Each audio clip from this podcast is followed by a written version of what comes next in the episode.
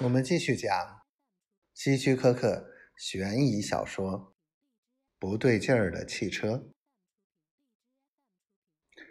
哈勃简单叙述了一遍事情的经过，然后强调说：“那辆车开起来就不对劲儿。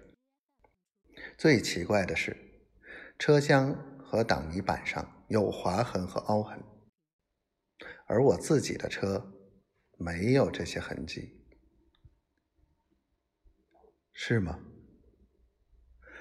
吉姆耐心听完哈勃的话，然后以一种果断解决问题的让步态度说：“先生，根据你说的情况，我这里的通常做法是由汽车受到损害的车主。”向我们的保险公司申请赔款。不过，要换掉整辆车的事情，我还是头一次遇到，而且也不好办。你看这样行不行？对于你汽车上的划痕和凹痕，我愿意作为例外办理。你要多少钱，吉姆先生？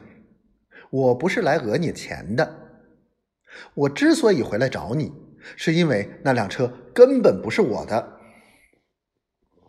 哈勃生气的说，“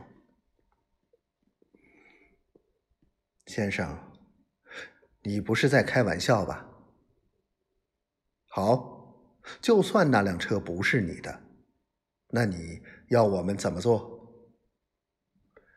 吉姆收起了原本热情友好的表情，开始变得严肃起来。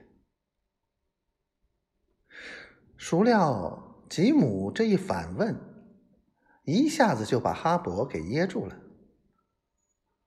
哈勃想：是啊，自己只是感觉到汽车不对劲儿，就回来想弄个清楚。可是具体要对方怎么做？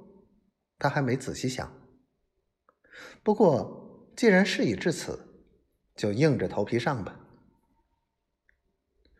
想到这里，他也态度强硬的说：“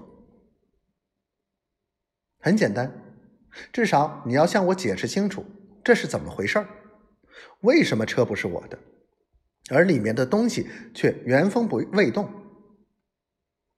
不然的话，我就要自己进停车场去找。”说完，就要迈步往外走。